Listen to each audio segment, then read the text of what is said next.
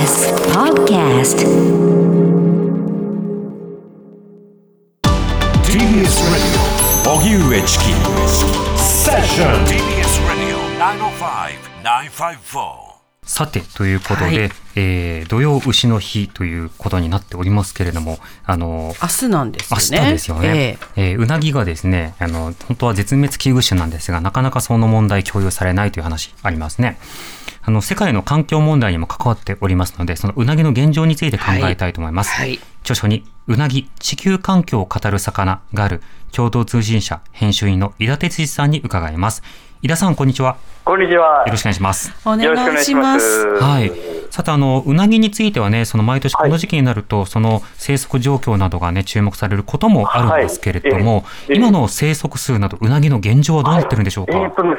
あんまり詳しいことは分かっていないんですけども、はいあのえ一つ言えることは決して良くなってはいないということですね。制欧州なん欧州のうなぎなんかはまあ規制が始まっていくらか盛り返しているというような話もあるんですが、はい日本うなぎに関しては、まあ、どこもちゃんとした資源管理もしないし、保護もの手もそんなに差し伸べられていないしですね。うん。川の環境が劇的に良くなったということもないし、まあ、漁獲量を見てもちょぼちょぼ増えたり減ったりとです、すごく低レベルで推移しているのでですね、うん。えー絶滅の恐れがあるということは全く変わってないし、決して良くなってはいないというふうに言えると思います。なるほど。はいこれ、あの、絶滅危惧種の位置づけというのはどうなってるんでしょうか？はい、えあの位置づけというのは、えーああの日本ウナギの場合はですね近い将来に絶滅する可能性が非常に高い種というふうに言われていてですね、はい。えーランク的にも結構厳しいということにはなっているんです。うんで。それはあの、まあ、数がすごく減ってるってわけではなくて、減り方がすごく激しいんですよね。はい。ええでそれだもんで今のままのことを続けていたら、まあ、今は食べられるかもしれないけども、このままの調子でいったら、あっという間になくなってしまうようなうん急激な現象を示していて、お話ししたようにそれは変わっていないのでですね、えええー今のやり方をちょっと変えなければ、本当に近い将、相当ない将来にもしかしたら食べられなくなってしまうかもしれないと言っても過言じゃないというふうにうん思います。もうすぐ食べ尽くしちゃうかもよみたいな格好ですかね。はいえーとまあ、食べ尽くすというか、もうあのこのままの資源管理をしないでどんどん取っていると、まあ、食べ尽くすと言っていいのかもしれないですけども、うんやがて食べる量がどんどんどんどん減っていってしまうというのは、間違いないことだと思います。なるほど。こはいのうなぎの消費量なんですけれども、はい世界的に見てどうなってるんでしょうか？えーとあのそん実はやっぱり資源が悪くなってるもんで、ですねそんなにあの増えてはいないんですよね、はいたただ、どれぐらいの消費量ならこう、うなぎの資源を守れるかということもよく分かっていないので、うん。えー今の資源、消費のレベルがですね本当にこう種の存続にとって、えー適切なものかというのは分かっていないし、多分もうちょっと減らさなきゃならないだろうと言ってる研究者というのが多いというふうに言えると思います。うん。うん。昨今のそのうなぎの取り扱い方、はい。あの、まあ、先日もね、朝日新聞夕方、夕刊などにもですね、はい。ええあの、絶滅危惧種なんだけど食べたい、はい。まあ食べたいけど絶滅危惧種という扱いの記事があったんですけれども、はいそうですね。最近の報道のされ方というのはいかがですか、えー、とやっぱりね、この時 この時期になるとうなぎの報道多くなるんですけども、はい。あのまあ、なんかやってはいるんですよね、やっぱり大きな大きくしてから、ちょっとあの効率よく食べようとかですね、うんまああのえっと、ちょっと、えー元気のないしらすうなぎというか、稚魚でも育てられるようにしようとかっていうようなこう細かい取り組みはあるんですけども、はいお話ししたようにですねこう根本的な対策というのが取られていないと。うん。で一番いけないのは、ですねやっぱり密漁無報告のシラスウナギの量っていうのが非常に多くて、これが全然なくなってないんですよね。えで密漁量も全然減っていないしですね。でこういうことをやっていると、多分我々が食べるうなぎの少なくとも半分は、こう出所のわからないものを食べてるわけ、無報告の漁業から得られたえうん。シラスウナギを元にして食べてるということになりましてええ、これはあんまり世界的にもこれだけ怪しいものをいっぱい食べてるっていうのは例のないことなんですよね。はい。で多分そこら辺から、えー直していかないとこう、資源量もわからないし、資源管理もできないということになるので、うん。えーまあ毎年のように同じことを言ってるんですけども、もうちょっと真剣に取り組まないといけないとええいうふうに思います。うん。まあ、二つに一つは脱法うなぎを食べる可能性がある そういうことです。そういうことなんです。極端わかりやすく言えばそういうことなんですよね。はいええこの今話されたように、そのはい密漁対策もさることながら、やっぱり流通量管理、あるいはその漁獲高制限といって、取る数を制限するなど、こういった方式が必要となってくるんでしょうか？えっと、欧州ではそれをやっていてですね、あの、うん、こう、えー、シラスウナギ全部取らないで、一定量を、あの、自然に残しましょうという規制がなされているんですね。えー、ただ、日本では、あの、池、養殖池に入れる上限というのが決められているんですけども、うんこれがとてもあのそんなに取っても入れられないぐらいあの高い上限なんですよ。はい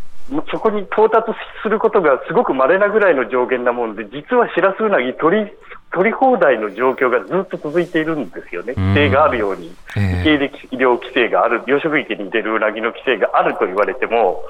えー、実際は取り放題が続いていると、うんうん、それでお話ししたように無報告というのもあるので、実際の量、どれだけ取られているかわからないということになると、うん、これは資源管理、何もなされてないっていうこととほぼほぼ同義語ですから。えーそこら辺はもう本当にこう科学的にどれぐらいまでが取れるんだと。で、それが枠があったら、ちゃんとそれを守るような規制を、本当に厳しい規制を入れていくと、管理をしていくっていうことを、これも毎年申し上げていることなんですけども、やらなきゃなんないんだけども、全然行われていないということじゃないかと思います。なるほど。はい、こうした話をすると、まあ、はい、うなぎ食べるなキャンペーンみたいに聞こえるかもしれませんが、ええのまあ、会社によってはその持続性に配慮をしたような提供の仕方を模索しているところもあれば、はいまあ、制限をすることによって、より持続性を持った消費のあり方を探していこうということになり得ると思うんですけど、うんうん、こういったさまざまな企業の取り組みなどについてはいかがですか、はい。えーとね、ただこう、どこがや持続的にと、まあ、出生を明らかにするという、出生の確かなものを使ってますというのは、これ、ほぼ難しくてできないんですよね。そうすると、まあ、あとはあの食べないというふうなことを言わないとしたら、はい、何ができるのかっていうことになりますよね、持続性の、どれだけ持続可能なうなぎ消費ですっていうレベルがわからないですから、うん、うん、あのどれぐらい食べていいかわからないんだけども、牛の日になるとみんな食べたくていっぱい食べてしまうっていう、売る方も、そんなに減らし、減らすということもないし、大手でやめたところっていうのはないですから、ええ。むしろ消費増えてるような、消費形態はバレあのこう多様化してるということもあってですね、どこがちゃんと持続可能でこうトレーサビリティの取れた、はい、えー、シラスウナギを使って持続可能な養殖をしてますっていうかっていうと、僕はほとんどそういうのは現状ではないと言っていいんじゃないかと。ますね。これまた不思議ですよね。例えば衣服とか、まあ、あるいは化粧品とか、はい、まあ、他の様々な食べ物に関しては、あの、どこどこ産とか、あのあたりが確保されてますっていうことに注目されてるんですけど、うなぎになるとみんな何かそれぞれの経験を全部手放しますよね。そうなんです。それを当たり前にして、まあ、大手まで売ってるっていうのは、これあまり例のない商品じゃないかなと私は思うんですが、これだけ分かっていてですね、えー、怪しげなものが混ざってるっていうのは分かっていながら、えー、大手まで売って、こういう牛の日になると大量にみんなで食べて、それでまあ報道も値段、今年の値段はどうですというようなことしか気にしないような報道が非常に多いもんで、うん、高くなっちゃいましたみたいなね。そうなんです。今年はちょっと、あの、しらすうなぎ取れてるんで安いですとかっていう、うん、そういうレベルじゃないですよね。我々が考えなければならないことっていうのはね。はい。うん、これあの、農林水産省など、あの、はい、政府のこのうなぎ問題に対する対策、対応というのはどうなんでしょうか？はい。あの、えっ、ー、と、一つはですね、あの、徐々に規制は厳しくしようというのはありまして、あの、水産物のトレーサビリティを求める法律というのができてるんですが、その対象種、まもなく決まるんですよね。で、えー、当面はアワビアワビとナマコなんですが、にえー、3年後、2年後かには、えー、シラスウナギをその対象にしようということが決まっていて、まあ、今、移行期間みたいな形になっているので、うん、まあ、それもやってみなければ、どれだけトレーサビリティが確保できるかというのは大きな疑問なんです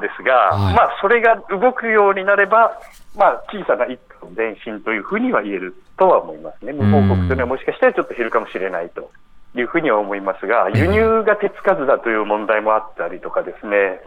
じゃあ親の裏木はどうするのというような、いろいろまだあのこう規制の手が及ばない流通っていうのはいっぱいあるので、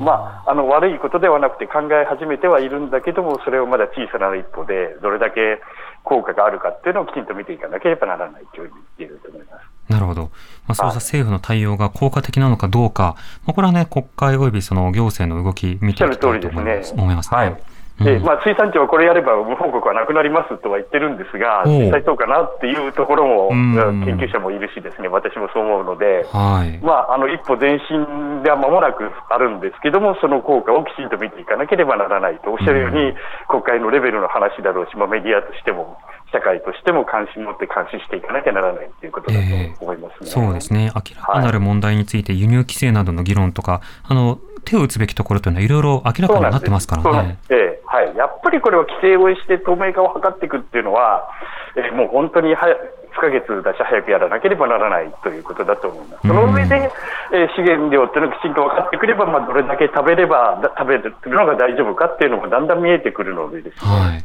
その中に消費を収めるという努力が必要で、そうすると、まあ、持続可能なうなぎ食というのが実現するということになるんですが、うんやっぱり道はまだまだ遠いなという感じがしますね。そうですね。まあ、うなぎ好きだとか、うなぎ文化を守りたいって方はね、はいぜひともあの、数十年後に、あの、うなぎっていう食べ物が昔あったんだってって聞かれて、いやおっしゃる通りじいちゃんばあちゃんの頃あったんだけど、ええちょっと食べ尽くしちゃってね、みたいな。そうなんだよ。あなたの、君たちの分まで食べ過ぎちゃったんだよっていうふうに言いたくはないんですよね。そうですね。はい。はい自分の子や孫にそう言いたくはないと思います。うん。飯田さん、ありがとうございました。はい、ありがとうございます。ありがとうございましたはい、失礼します。失礼いたします。共同通信社編集員の飯田哲司さんにお話を伺いました。TBS Radio